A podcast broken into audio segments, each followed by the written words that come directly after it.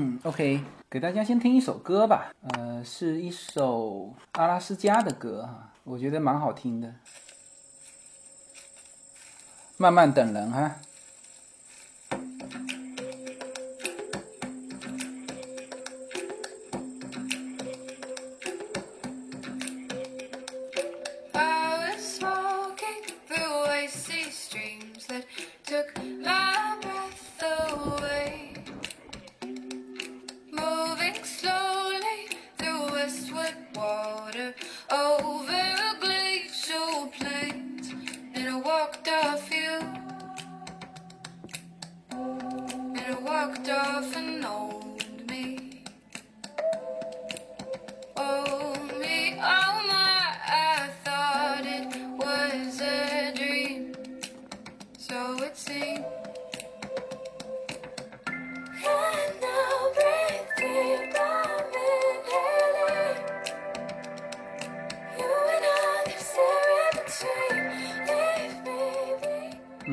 OK，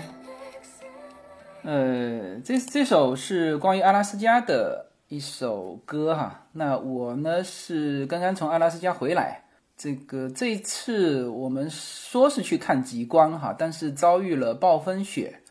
所以呢，在这个极光五级啊的晚上，因为下雪，所以说我们没有看到极光。呃，我们去了六六个晚上。就是去了整整一周时间嘛，正好是春假。但是这一次呢，虽然说没有看到极光哈，但是这一次我第一次感觉，呃，我把这个旅行能够真正的呃变成一个度假啊，就是因为晚上外面下雪，那看不了极光，然后白天呢，基本上安排的都是这个很休闲的活动。那大家知道现在的阿拉斯加冬季哈。它是有也有也是旅游旺季啊，所以这个就关于这几点哈，我是讲在呃周五要发布的这个喜马拉雅和我们自己小程序里面的一个节目，就是呃关于对于阿拉斯加的四个误区啊，那这些是属于阿拉斯加的话题。那总之呢，这次呃虽然说没有实现目的。啊，也所以有的时候生活就是你不要一定是要实现什么目的啊，就是你一家人过去，小孩子过得很开心，那大人呢也比较休闲啊。大家知道我是呃在去旅行之前把我的绝大部分的股票都清仓了，呃，然后剩下特斯拉一只，那反正就就放在那里，呃，因为这是属于长持的嘛。那这样子呢，也就没有太多的啊有信号没信号的这种压力，所以啊这次是呃我自己感觉就是过得很休闲，把真正的啊这个变成一个度假，而不是旅行。就是旅行呢，就是就是你有很多目的性啊，比如说我们一定要走多少地方啊，一定要拍到那个美丽的风景啊，一定要怎么样怎么样。那这个就是叫做旅行嘛？你因为就旅行的话，就是更多的就是要走过很多地方。但是度假啊，它可以是就在一个地方啊度过一周啊，甚至大家知道老外老美那种度假都是很长时间在一个地方。啊，我们这次也碰到好好几个啊，就是在呃看那个 北极，你知道呃。我们是在北极圈旁边哈，附近呃有那种就专门看极光的木屋啊，呃它其实也是蛮大的酒店嘛，就是我们叫极光木屋啊，那种木屋呢，就是当出现极光的时候，你走出来拍那个，或者你是拍岩石岩石摄影啊，或者你是拍就普通的那种大光圈的那种摄影，它一定要把这个小木屋拍进去，那这个效果就天上的。极光和固定的这个木屋啊，整个结合起来，这个效果就非常好。那这种叫做极光木屋嘛。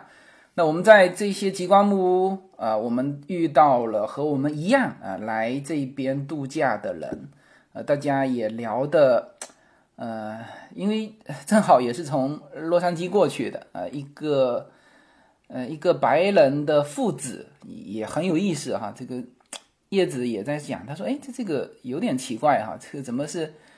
父子出来度假啊？但是反正我们看到的就是这个样子啊。OK，那我们人也到差不多了哈，那我们就开始来聊这期的话题啊。这期的命题啊，其实主命题叫做财务自由是个伪命题。呃，当然我后面加了一句，叫实现的时候你会发现呃另外更大的问题。嗯，然后我先是。就是把这两个名词解释，呃，就是先先把它命题呀给它定义出来，就是这这这几个名词怎么解释哈？呃，财务自由我贴在呃我们的我们的这个圈子里的，就是嗯，我我查了一下财务自由啊，财务自由呃主要是说是指你无需为生活开销而努力为钱工作的那种状态啊，它这其实解释的。挺好的，它是一种状态。然后当然还有很多的呃补充的这种命题，就是说啊，有些人说是就是当你的被动开支，呃，当你的被动收入，什么叫做被动收入呢？就是躺在那边，呃，钱也会来的啊，这叫做呃，那更多的啊是叫做投资收益嘛，呃，但实际上这些嗯也都不准确，因为大家知道投资都是有风险的。那也许你躺在那边。啊，钱也会走哈，你什么事都不做，钱也会走啊啊，所以总体来说啊，这个是关于这个财务自由的一个名词解释，就是你无需为生活开销而努力为钱工作的状态啊。OK，这个是财务自由。那么第二呢，就是这个伪命题啊，所以我们这个这个命题的时候，呃，也都要比较准确哈。就是说什么叫伪命题呢？呃，叫做无法断定其真假啊，既不是先天的分析命题，也不是通过经验判断的综合命题啊，这就是说叫做没有意义的命题。那么这个财富自由就是这么个命题，就是没有意义的一个命题。但是呢，我为什么这期讲啊？就是我在这个北极圈那边的时候呢，就是。呃，还是有闲暇时间的哈。那信号不好，信号不好，我发现 Clubhouse 还是不错的。就是我们看不了那个 YouTube 上面的这个视频节目，但是 Clubhouse 是蛮，因为它的流量相对小嘛。甚至我在飞机上，呃，我美国的飞，中国的飞机现在也开了那个飞机上的 WiFi，但是飞机上的 WiFi 是呃没有，也没有办法解决视频的问题。那但是音频是 OK 的，那这就是呃 Clubhouse 的一个好就是好处吧。那么我们就我我我当时就是好几个命题，大家知道现在很多 Clubhouse 的房间有各种内容嘛。那我当时听了一个关于财富自由的，财富的自由，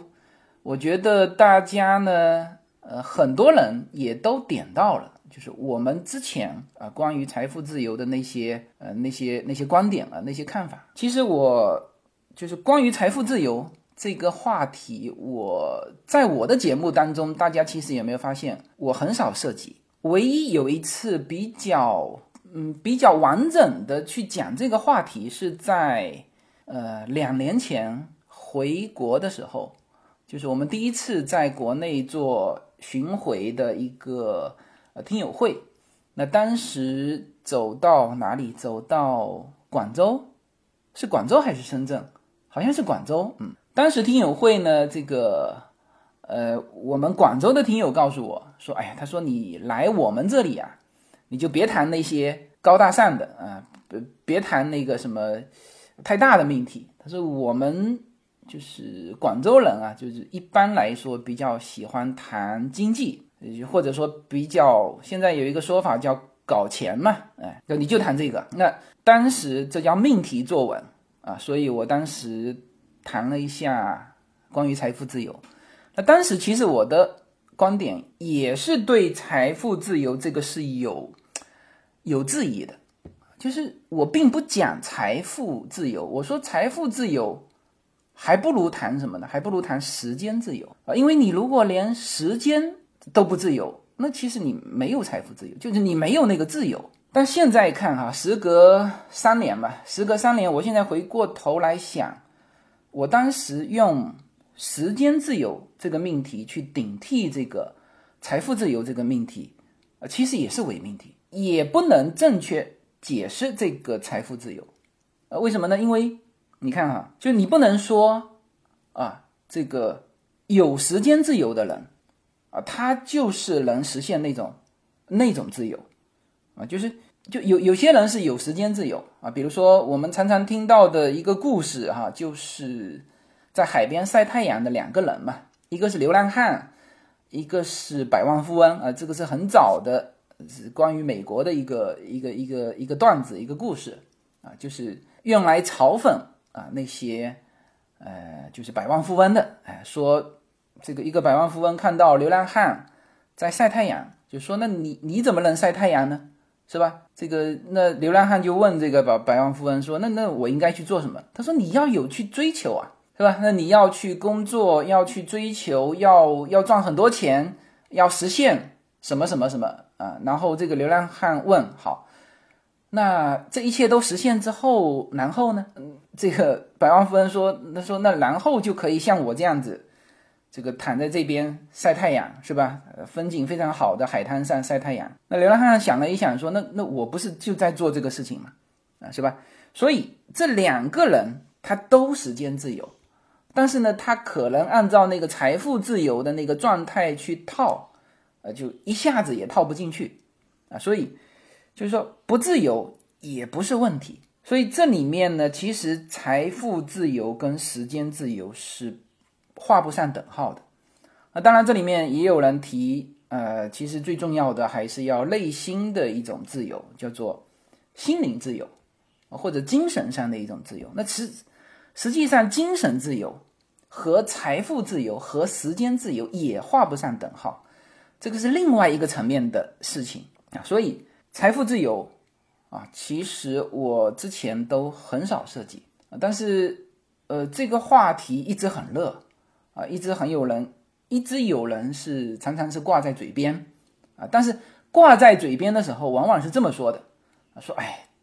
等我实现了财富自由啊，就怎么样怎么样了，呃，就是这个话常常听人挂在嘴边，但是呢，这两个最重要的要素。都没有讲清楚，就是比如说，当我实现了财富自由，时间方式没有，是吧？往往说这个话的人，就是还不知道该怎么去实现啊，或者说，或者有一个方向，但是他这个这个这个还有一个很长的一个过程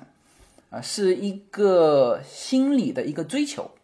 啊，那这个追求是很好的哈，这个是呃，就这个比你实现了财富自由。这效果对你人生的意义啊，对你人生的效果可能更好，因为当你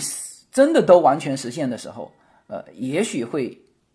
会怎么样？会会失去方向。呃，当然比较健康的，或者说比较现实的，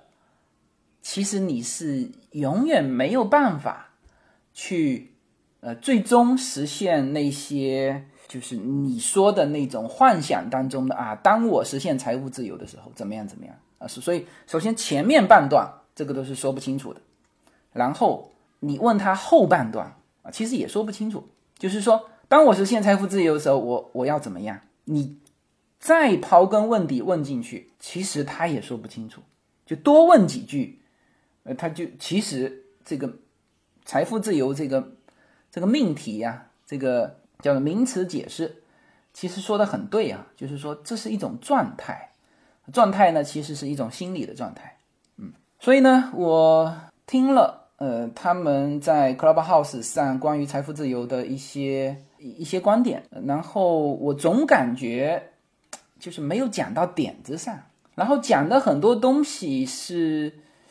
呃，就就是属于就是不是自己亲身去体会这个，呃，或者是。财富自由或者去实现财富自由的路上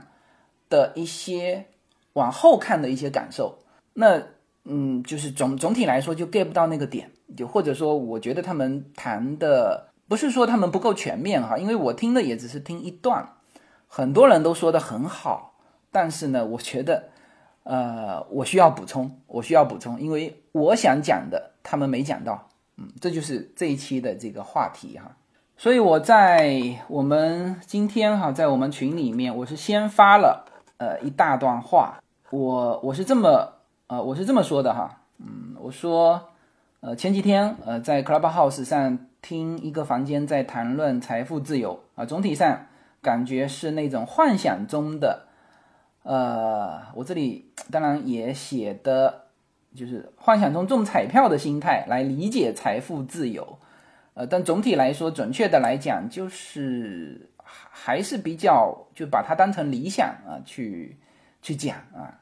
你说幻想也可以啊。然后我就说了我的观点啊，这个其实财富自由是一个伪命题啊，什么意思呢？啊，我查了一下定义啊，财富自由是指你无需为生活开销而努力为钱工作的状态，但是呢。第一啊，生活的支出的成本和压力，其实是由每个人对生活追求所决定的啊。有些人是安于平淡的生活，也吃穿不愁啊。我举了个例子，就是我我说我看这一次阿拉斯加的那个农场主人，他也活得自由自在，是吧？那他也呃，你说自由啊，你说不为钱去努力工作，那我觉得他的状态，他一天只接一单啊，他也不用接多。他一天只接一单，呃，这个这是这是一种哈，那还有一种就是说去去新的地方去勇于开拓啊，努力为新的生活或者更好的生活去努力工作打拼，二者可能收入的差距很大，差距很大就是在勇于打拼的那些人可能赚的是非常高啊，而这个安于平淡生活的人。呃，可能吃穿不愁，然后呢，他可能收入不高，并不高啊。说我说二者可能收入差距很大，但是啊，那种财富自由和时间自由的状态却是相反的啊。什么意思啊？就是到新地方打拼，他可能赚很多钱，但是呢，呃，他的他没啥时间啊，也也不是那种我们定义当中说的。不为钱努力工作的那个状态，所以他也不是财富自由，是吧？但是他赚的很多。反过来呢，安于平淡生活的，呃，反而如果他的这个生活支出的这个成本跟压力小的话，那他反而是实现了那种状态，是吧？好，这是第一啊。第二呢，就是说，并不是努力为钱工作的状态啊，他就是缺钱。啊，其实人是需要追求更好的生活。然后我举了一个很不恰当的例子啊，我说你看啊，那个把中概股搞崩盘的那个韩国人是吧？两亿，他其实最早从老虎基金出来，他是拿了一千五百万美元，先是搞到两亿嘛，两亿成立基金之后炒到了一百五十亿。我说他也不缺钱啊，但是他还在努力赚钱。啊当然这个。这个最后这一次让我们记住他的，呃，是他把中概股搞崩了哈，因为我们就正好我去玩那个狗拉雪橇，然后跟那个农场的主人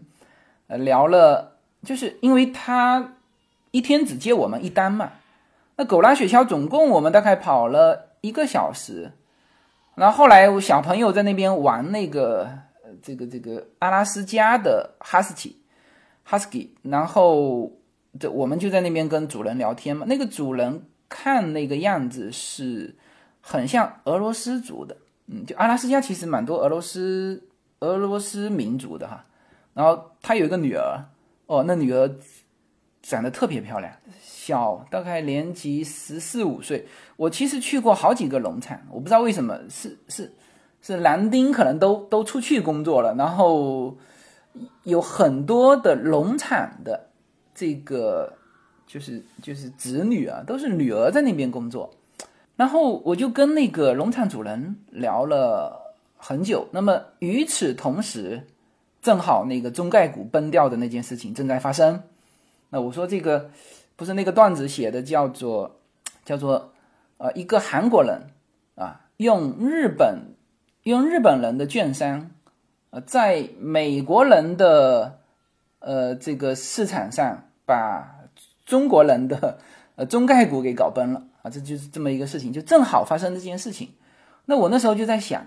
这二者，呃，我觉得你很难去说，比如说哦，这个农场主人他自由自在就好，然后你这个这个韩国人，你看贪得无厌吧，是吧？有欲望啊，有追求啊，但是你就是这个时候你用，因为他正好搞崩了嘛，那你这个时候翻回头说他贪得无厌，那也对。但是事实不能这样子看的，他如果贪得无厌，拿一百五十呃一千五百万美元的时候，就他如果不贪得无厌啊，他拿一千五百万美元的时候，那他就财富自由了呀。他为什么还会从他如果不贪得无厌，他就没有后面的两亿的这基金，也不会从两亿炒到一百五十亿。那这些东西对，呃，你说对社会没贡献吗？啊，对他自己的人生价值没有实现吗？也是有的呀。是不是啊？只是说他正好搞崩了，但是于是舆论开始 开始这个落井下石啊。其实去探讨这些没有没有什么意义哈。所以这个就是我为什么要提到这个把中概股搞崩的这个这个韩国人啊。但是想说明什么呢？想说明他为钱工作的那个状态并不是缺钱。然后第三个就是不愁吃不愁穿啊，或者是一家人都不愁吃不愁穿的。啊，那种财富自由的状态，其实啊，很多有成就的中年人，他都实现了。就是我们现在说不愁吃不愁穿哈，就是因为你这个定义写的是呃叫做生活开销而努力奋斗嘛，是吧？那如果是这个状态，其实很多人都实现了。但是呢，我说了，就是一旦人闲下来，生活当中出现的问题不比努力赚钱的时候更少。人有追求啊，一定是比完全失去方向的要好。所以呢，我觉得财富自由是一个伪命题。呃，这个观点发出去之后，呃，我在几个我在几我们的几个会员群，还有包括我们的管理员群，这个发出去之后，引发了大家的讨论哈。我我我摘几个啊有意思的给大家读一读吧。人的追求啊，就是为了满足里面的空虚感觉。那所谓的财富自由，是人给自己创造的追求，创造一个伪概念和伪目标。财富自由，呃，是所谓的外向求，求来求去，发现也满足不了里面的空虚感，所以这是个伪命题，没有结果，无穷无尽。对它很好的解释了这是一个伪命题，同时。啊，也点到了，就是我们这个标题的后面半段，就实现的时候会发现其他更更大的问题。嗯，然后这位呃这位听友说啊，完全同意。呃，还有到了一定的阶段，在基本需求满足之后，人会根据这个马斯洛的需求自然逐级上升啊，所以我们会看到发达国家的人更愿意做慈善。以帮助他人、积极影响他人为荣，然后，嗯，也有一些我们引发讨论的哈。这个说的是我理解的财富自由，就是你每月的被动收入啊，房租、股票投资等等大于你每个月的家庭支出。这个时候你做任何事情就是凭你的爱好和感觉去做。这个就是我刚才提到的，就是名词解释里面的就是关于被动收入，嗯。但这个呢，也没有完全概括这个那种财富自由的状态，因为你的家庭支出是有变化的。呃，这个不仅仅是你个人的，比如说欲望多了啊，欲望本身不是件坏事哈，人就是有追求，呃，才整个人类社会才往前走的哈。所以我就是至少这一期节目啊，我提到的欲望，大家都不要把它当成是贬义词。所以这这个是比较好解释了这个被动的一个一个收入，然后然后有一个听友说，他说前一阵子听过财富自由的说法，感觉更量化些。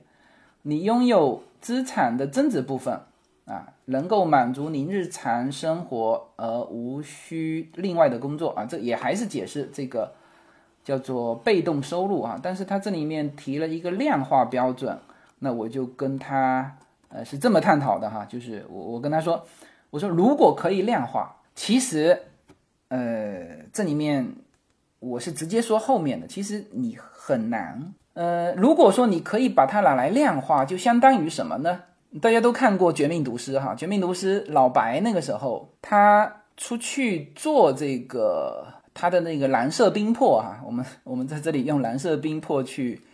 呃去来说哈，就不说那个那个那个词啊，这个呃他做他的蓝色冰魄最早的目标是希望，因为他自己癌症晚期了嘛。那就想说赚一笔钱能够给到家人，那当时他也有量化指标的，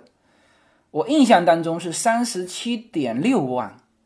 还是多少？就是嗯，你你你知道老白是一个做事情非常精确的人，于是呢，他把他自己的这个可能呃，我不知道有没有含他的医疗费哈，呃，那反正就是把他小孩的教育的成本和。他这个就一直到，呃，两个小孩都到十八岁，然后生活的成本，呃，他的那个州啊，就是也是属于，就是肯定不是加州啊，加州三十七点六万肯定不行哈，他好像是新墨西哥州，然后他的那个因为已经有房子了嘛，是吧？那剩下就是生活费，所以他算了一个量化的指标，三十三十七点六万。那么这个呢，其实就是那种量化的。财富自由的定义是吧？但是事实上，两个方面他无法做到。第一啊，他就算计算的非常准确，他不会考虑到这个今后十八年的环境的变化啊，比如说通货膨胀了怎么办，是吧？比如说家庭突然多了一个什么什么开销怎么办，是吧？这是一方面，还有一个就是非常重要的。就当他可以赚到三十七点六万的时候，其实他还可以赚更多的钱。所以大家看这个《绝命毒师》，他是一步一步啊，最后他赚到什么地步？最后就是赚到这个这个租了一个一个房间，专门放现金啊，现金大概有呃有半个房间啊，因为他没有办法存银行嘛，是吧？这这就是这样子。啊，所以我们我我看很多年轻人探讨这个财富自由，他其实没有一个延续性，就是他把财富自由当成一个目标之后，这个就很很困难。其实财富自由是一个追求的过程，就是你比如说你你你先设定一个目标啊，比如说是呃存款，比如说达到一百万，然后这个时候其实你的能力是可以再往前走的。因此，你很快会给自己设计一个你认为就是立刻可以达到的一个目标啊，比如说是再赚一百万，对吧？呃当然，你你这个一百万说的多了啊，比如说我们说十万吧，好不好？是吧？呃，就就都会这样。这个就是它是一个过程啊，真正体验过这个这个过程，比如说你做一个项目成功了啊，这个时候呢，你一定会附带再做一个项目。而不是说做一个项目，你当时可能会在想，说我这个项目只要做成功，我我我只要把它做上市，我就财富自由了，然后我就怎么样了？你就会最后会发现，是吧？你也许会给自己放半年的假，但是一回来，你立刻又进入另外一个做另外一个上市公司的状态，呃，或者说做另外一个项目的状态。所以，嗯，当你培养出。就当你没有这个能力，当你没有你所要实现财富自由的那个量化的数字的时候，就没有那个能力的时候，其实你把它设定成目标之后，你是在培养自己有那个能力。当你做到那个的时候，其实你的能力已经增长。你的能力增长之后，你的欲望啊，这这这这里的欲望不是贬义词，就是或者说你的追求一定也在增长。因此，这是个过程，啊，然后没有人会真正说，当我财富自由的时候，我就怎么样怎么样，就说的好像就放弃了其他一切追求似的，这是不可能的事情。所以，这个就是我回答他的这个叫量化指标啊，就是很难量化。所以我我其实是回答他后面的，就是如果可以量化，那么实现之后一定会面临一个问题，然后呢，啊，这是一个很可怕的。一个问题哈，就是好，你你如果所有的目标啊，人生目标都实现了，你会遇到另外一个问题，就是然后呢，这个问题比你有明确追求的目标更为可怕啊。所以我听那个之前 Clubhouse 里面聊，呃，当然都聊的呃很对哈，我们不能说不对哈。呃，他比如说他聊是说，那你就可以把那个我们人是叫做遗愿清单嘛，这个遗愿清单在我的节目里面，呃，也出现过多次啊，就是那但是我说的时候，我是说，呃，你如果有遗愿清单，你现在能去做的就赶紧去做，不要等，这是我的讲到遗愿清单的时候最重要的一个表达的观点。但是呢，遗愿清单，如果我们说好，我们现在哈，以现在这个时间，我们列出啪啪啪啪列出二十个遗愿清单，好，你一个一个去做，一个一个去做。当你全部做完之后，然后呢，啊，这是一个非常恐怖的问题，就是你还活着，然后呢，然然后你肯定还会 再再列一排嘛，是吧？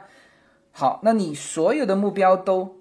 列出来，再把它实现，再把它列出来，再把它实现。那这种状态是一种追求的过程，而不是把那个东西当成目标、目的啊，实现了就拉倒啊，不不是这个样子哎。然后，呃，然后我说，呃，然后我说这个这个，然后呢，啊，我说然后呢，这里有好几个问题。